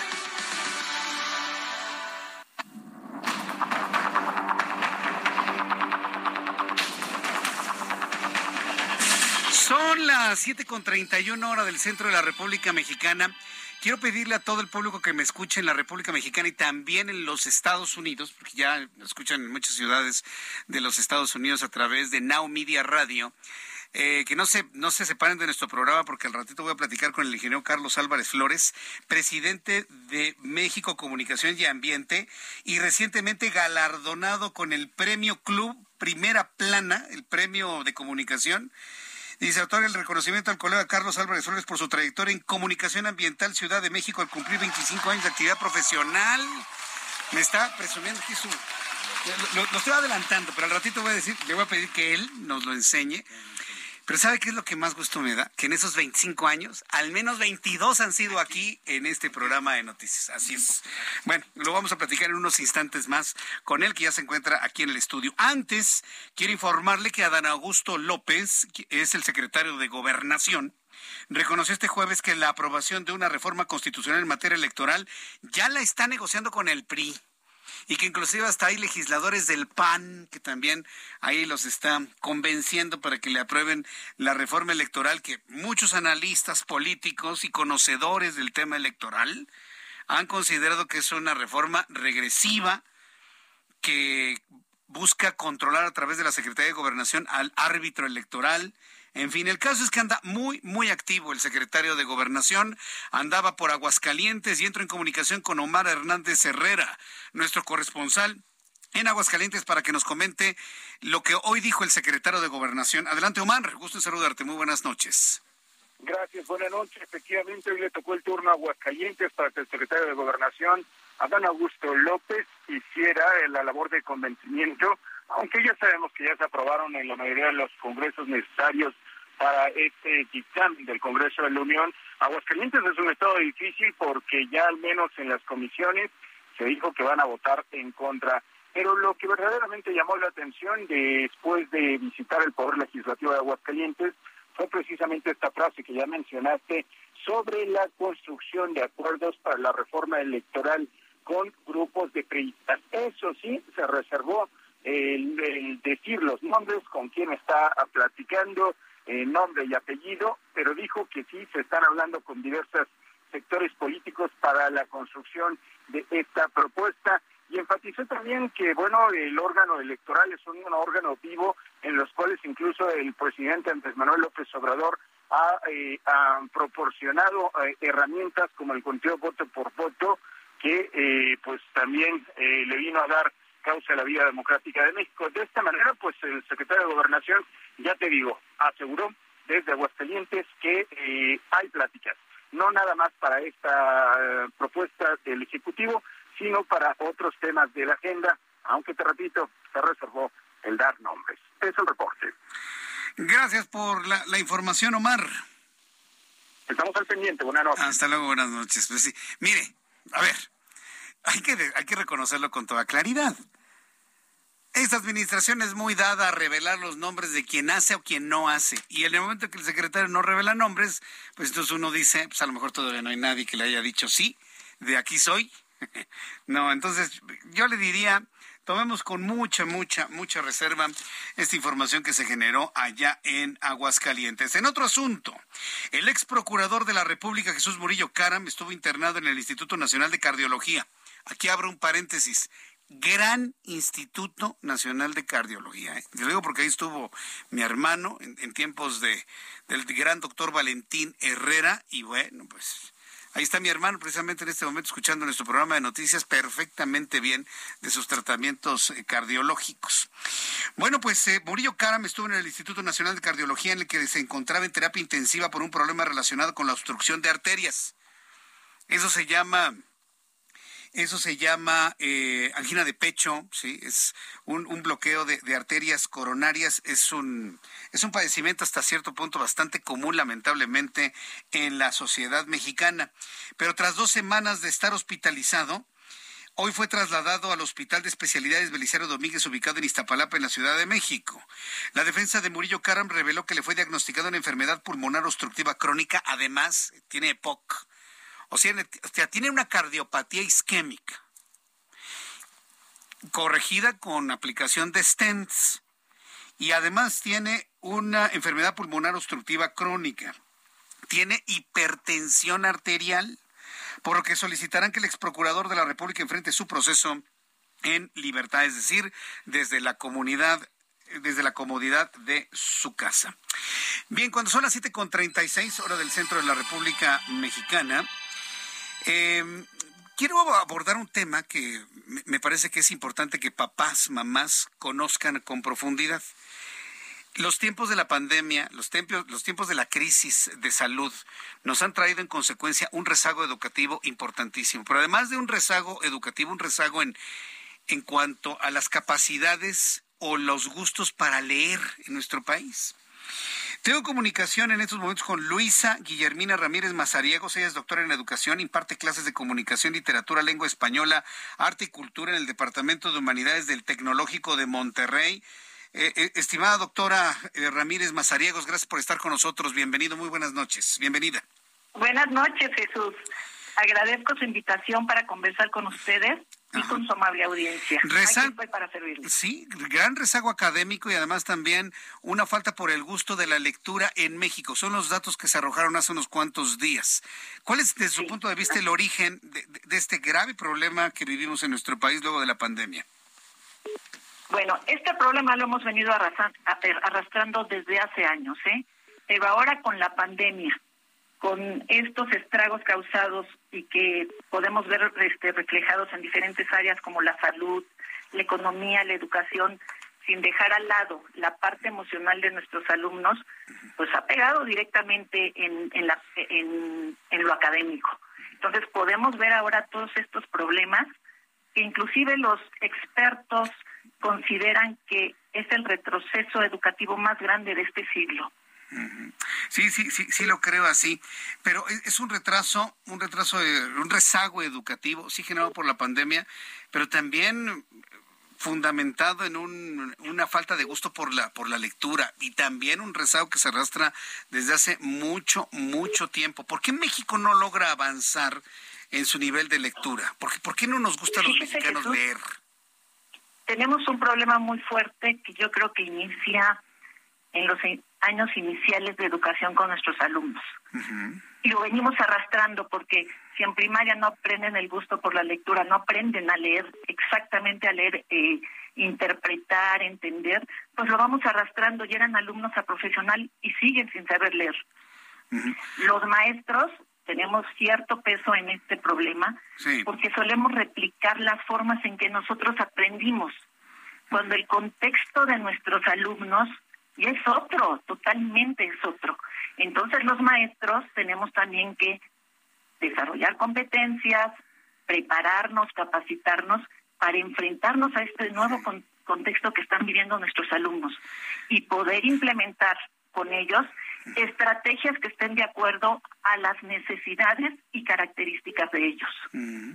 Sí, yo, yo el problema mucho más acentuado porque cuando usted y yo íbamos a la escuela, pues evidentemente vivíamos en un contexto en el que, bueno, se nos imponían ciertas cosas, inclusive hasta en el consumo de los medios de comunicación. Los jóvenes, los niños y los jóvenes de hoy eligen lo que quieren hacer, lo que quieren ver, lo que quieren jugar, pero no se les permite elegir lo que quieren leer. Y yo como papá he visto cómo los maestros han caído en este grave error de imponer una lectura en lugar de contagiar el gusto por esa lectura. ¿Por qué se arrastra este problema todavía a estas alturas de la vida, doctora? Fíjese Jesús, que a los alumnos desde le comentaba que desde los inicios de la enseñanza de la lectura hay que dejarlos leer lo que a ellos les gusta. Claro. Así es como nosotros vamos a, a desarrollar en ellos el gusto. Si le gusta leer cómics, si le gusta leer de mecánica, si le gusta leer de superhéroes, por ahí nosotros tenemos que atacar ese gusto por la lectura. Ya después, cuando el alumno tenga ese gusto, ah, bueno, pues ahora les metemos a los clásicos y a los modernos y a los contemporáneos, pero el error que cometemos, por ejemplo, en secundaria, hacerles leer la Ilíada y la Odisea. Cuando el alumno no está dentro de sus intereses conocer eso. Entonces, los maestros lo que tenemos que hacer es implementar estrategias lúdicas pues y estrategias donde despertemos ese gusto y ese interés por la lectura. ¿Y cómo lo vamos a hacer? Dejándolos que lean lo que gusten. Los papás en casa, en casa, ¿qué es lo que tienen que hacer? comprar historietas, llevar al alumno, llevar a su hijo a las tiendas donde venden los libros, a las librerías. ¿Qué quieres leer? ¿Qué te gusta leer? Irlos induciendo para ese gusto a la lectura. Sí, porque ya cuando han avanzado en edad uno les dice, ¿qué te gustaría leer? Nada, papá, yo quiero mi videojuego. Y entonces ya es demasiado tarde. O, cómo podemos revertir esa, voy a decirlo así, esta mala educación o esta mala formación en la lectura, doctora? es una herencia negativa que tenemos ya arrastrando, pero ahorita pues rescatar lo que se pueda rescatar, empezar con nuestros alumnos de preescolar, de primaria, desarrollando ese gusto por medio de, las actividades lúdicas. Pero ahora, dígame usted también, quieren implementar un programa de educación que se regresa de, que le digo, hace 40, 50 años, donde pues no, no nos va a despertar al, alumno ese gusto por la lectura. Sí, bueno, ahí, tenemos precisamente ese problema en el programa piloto que finalmente quedó suspendido, pues un programa completamente... Gracias a Dios. sí, completamente regresivo y adoctrinador eh, desde el punto de vista ideológico. Exactamente. Nosotros lo que necesitamos como educadores es formar competencias en los alumnos para que puedan enfrentarse a un mundo globalizado, que es el que están viviendo, y enfrentarse a situaciones de la vida cotidiana. No regresarme a, hace 50 años en la educación, donde nada más me impartían conocimientos y no me desarrollaba nada. Pues, doctora eh, eh, Luisa Guillermina Ramírez Mazariegos, yo le quiero agradecer que haya conversado con nosotros estos minutos. Le voy a invitar a una oportunidad futura para seguir hablando sobre esto, porque pues primer asunto es entrar en conciencia y en segundo lugar entrar en acción y, es lo que nos interesa mucho para que a través de la lectura podamos tener una mayor facilidad para retomar y empatarnos en el rezago educativo que actualmente tenemos en México. Yo le agradezco mucho. Exactamente. Yo le agradezco mucho, doctora Estoy a sus órdenes. Que le vaya muy bien una admiradora de su programa ah, y de trabajar por los alumnos, por los niños y adolescentes mexicanos. Yo le agradezco mucho que le guste lo que hacemos aquí en el Heraldo Radio. Créame que lo hacemos siempre con mucho corazón, mucho cerebro y mucha pasión. Créame que lo hacemos siempre así. Lo sé. Muchas gracias, doctora. Que le vaya muy bien. Hasta pronto. Estoy para servirles. Igualmente, que le vaya muy bien. Es la doctora Ramírez Mazariegos, doctora en educación ella está en el Tecnológico de Monterrey. Ya ve cómo, cómo, cómo precisamente tenemos que buscar este replanteamiento en la forma en la que se enseña la lectura en nuestro país. Y una vez leyendo, ya eh, reducir el rezago será mucho, mucho más sencillo. Y para leer, también tenemos muchos temas que tienen que ver con el medio ambiente y hoy me da mucho gusto saludar al ingeniero Carlos Álvarez Flores, presidente de México Comunicación y Ambiente y como le comenté, recién galardonado con el premio del Club Primera Plana. Bienvenido, ingeniero, ¿cómo está? Muy buenas noches, Jesús Martín. Sí. Oiga, muchas felicidades, ingeniero. ¿eh? Te lo agradezco. Ya sabes, de los 25 estos, 22 he estado contigo. 22 han sido aquí. Correcto. Sí. Pues la verdad que qué gusto, ¿eh? Que le haya reconocido. No es común que se reconozca el trabajo que tiene que ver con el medio ambiente sí, no, y la crítica a las empresas. sobre todo, exacto. Ese, ese, es el tema, ¿no? Yo, de hecho, en el 97 sí. hablaba en una estación de radio en Celaya ahí, 96, 97, ¿verdad? Estuve ahí varios años, pero efectivamente a partir del 2000 contigo, a raíz del aeropuerto, me acuerdo, fue del aeropuerto en su primera versión en Texcoco, la primera versión. Cuando querían darle cinco pesos por metro cuadrado a los ejidatarios allá en... Y luego les ofrecieron 250 y dijeron, ya no, vendemos ahora no. Ahora no queremos nada. Que le quites. Entonces, bueno, efectivamente, este, estoy contento y bueno, pues eh, espero que sean más, muchos más los que pueda, que, que yo viva, que esté cuerdo y con la energía de siempre. Mira, hoy vengo de buenas y vamos a otorgar unos diplomas. hoy viene usted de buenas, ya sabes cuáles son mis diplomas, ¿verdad? ¿Quién se hizo su tarea? Su el primero, el primero de los diplomas son tres en Oaxaca y tres, cuatro en Monterrey. No es común que usted dé diplomas. Vamos a dar ¿eh? diplomas, sí. El primer diploma es de analfabetas ambientales. Ese es el primero. ¿Quién? Fíjense bien, mi crítica es al cargo que tienen los funcionarios, ¿no? No a la persona. Yo los critico porque cobran dinero público.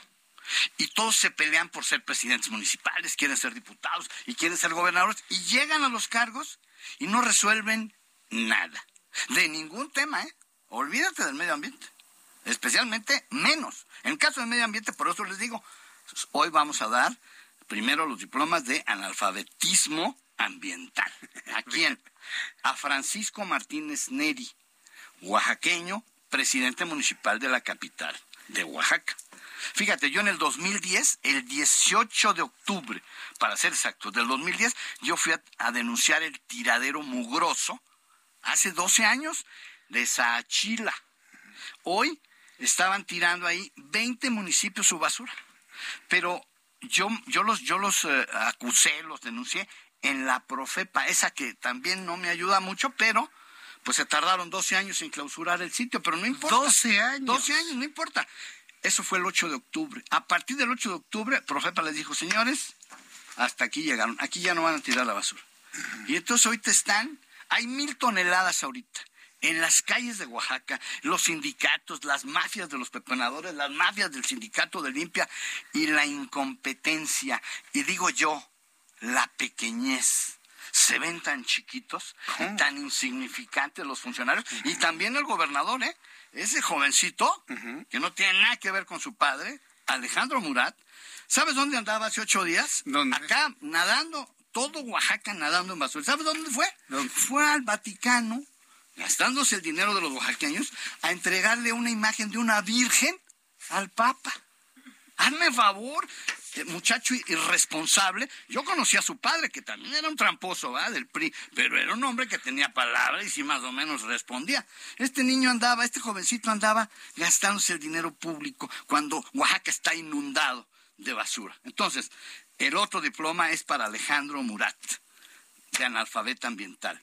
Y la tercera, pues es una jovencita, que yo la conocí en el 10, que no sabe nada, también es la secretaria de Medio Ambiente, hazme favor. ¿Y en 10 años no ha aprendido no, nada? No, pues por supuesto que no. Entonces, también ella tiene su diploma de analfabeta ambiental. Pero además, ahí viene lo grave, son delincuentes ambientales, porque ellos están permitiendo el daño al suelo, al subsuelo y a los acuíferos. Y esos son delitos federales.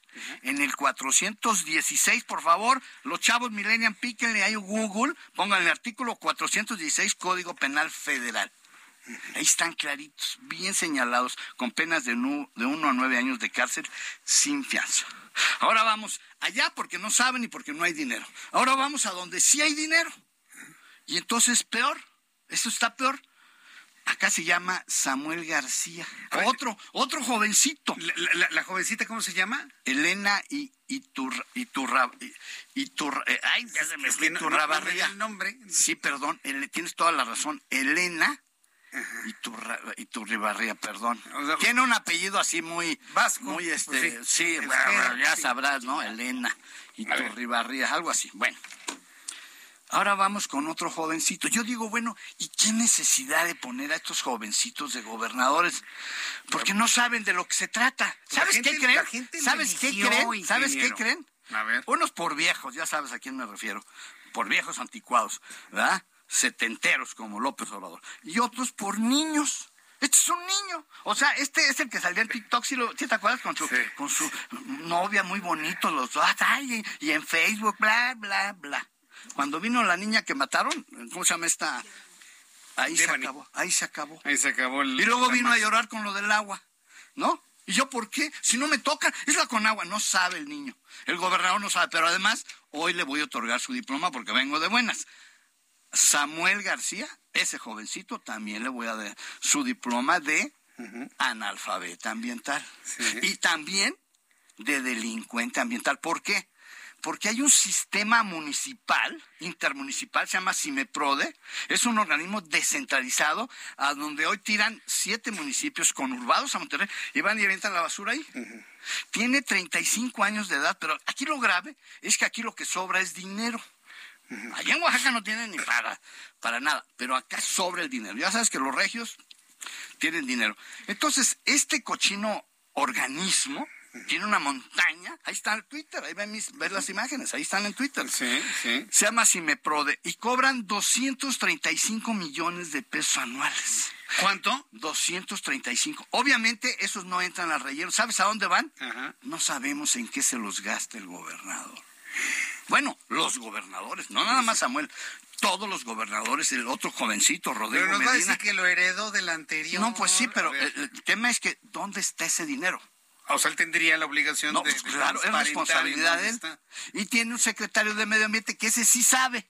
Uh -huh. Alfonso Martínez Muñoz, que lo conozco, pero ese no tiene vergüenza. Alfonso no tiene vergüenza porque él sí sabe de los delitos ambientales, sabe que un tiradero no puede estar así y sabe que no puede oponer. ¿Sabes por qué está la discusión? Uh -huh. Porque hay una ley de los diputados del Congreso de Nuevo León que están proponiendo una ley de residuos moderna uh -huh. con separación y aprovechamiento de los residuos, como lo dice la LGPGIR, la ley de residuos del de 2004. Uh -huh. Y luego está una diputada del Movimiento Ciudadano, Brenda Sánchez, que también le voy a otorgar su diploma de analfabeta ambiental. Desde aquí un saludo a sí. doña Brenda Sánchez, que no tiene vergüenza. Fíjate, fue delegada, es abogada. No tengo nada contra los abogados. Dice que fue delegada de Semarnat, pues no sabe nada. Y dice que tiene una maestría en energía, pues ha de ser energía nuclear, porque de la basura no sabe. Eso es, eso es, esto es Oaxaca. Esto es Oaxaca. Eso es un mugrero. Sí, sí. No, pero acá, ahí están las fotos de Cimeprode. En ah, mi tweet, en el tweet, okay. están las de Cimeprode, que es una montaña gigantesca. Ajá. Y también reciben, ¿sabes qué? Indebidamente residuos peligrosos biológicos infecciosos. ¿Cómo? Y también, pero es, es sí, por eso ese es delito. Bueno, o sea, por eso. Entonces, me falta nada más una que es la directora del CIMEPRODE, se llama Alicia Janet Lizárraga, arquitecta. No tengo nada contra los arquitectos, pero ella es una analfabeta ambiental. Y todos, el gobernador, la Alicia Janet y Alfonso, son delincuentes ambientales porque están generando daños. Ahora bien, yo los puedo meter a la cárcel a todos, ¿eh? A los dos gobernadores, a todos. Bueno, ya se va. No, o sea, si yo voy por otra vía, por la vía penal, cosa que no. Solamente uno, acuérdate, en el 2011 sí, yo llevé a la cárcel a un funcionario municipal en Tabasco. 2011, auto de formal prisión.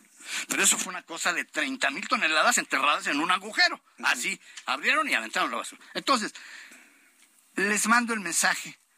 Es, repito, una crítica a su cargo porque cobran dinero público. O sea, no nada más es, no, no es llegar nomás a gozar del dinero público. Es que a como botín, ¿Sabes a dónde van a ir, Alfonso, el secretario de Medio Ambiente? Se va a ir a la COP, a Egipto. Ah. A gastarse, y seguramente Samuelito y su señora, la jovencita esa simpática, se van a ir a gastar el dinero de los, de los eh, regios de, de los en, en, Egipto, en Egipto, Egipto. Van, de, van de turistas y tienen un mugroso tiradero.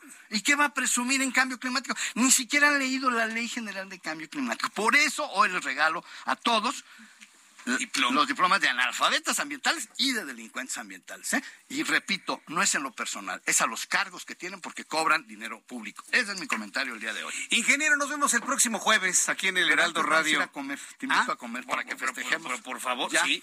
El premio, por supuesto, pero, reconocimiento pero me invitas a la tele, pero me invitas a la tele. Ah, bueno. Y nos vamos a comer. Y nos vamos a comer. Vale. Listo. Cerrado. Dale, cerrado. Gracias, ingeniero. Ya nos vamos. Muchas gracias por su atención. Nuestro programa del día de hoy. Lo espero mañana en televisión, canal 8.1, televisión abierta, 161 Sky HD, Heraldo Televisión a las 2 de la tarde. 6 de la tarde, Heraldo Radio en México, Estados Unidos. Soy Jesús Martín Mendoza. Gracias. Hasta mañana. Esto fue Heraldo Noticias de la tarde con Jesús Martín Mendoza.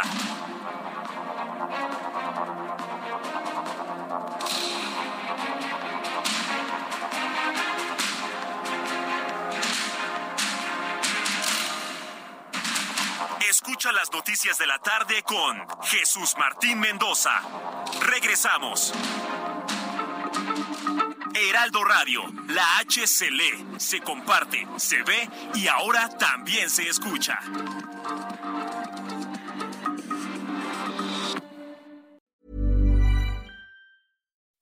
When you make decisions for your company, you look for the no-brainers. If you have a lot of mailing to do, stamps.com is the ultimate no-brainer. Use the Stamps.com mobile app to mail everything you need to keep your business running with up to 89% off USPS and UPS. Make the same no brainer decision as over 1 million other businesses with Stamps.com. Use code PROGRAM for a special offer. That's Stamps.com code PROGRAM.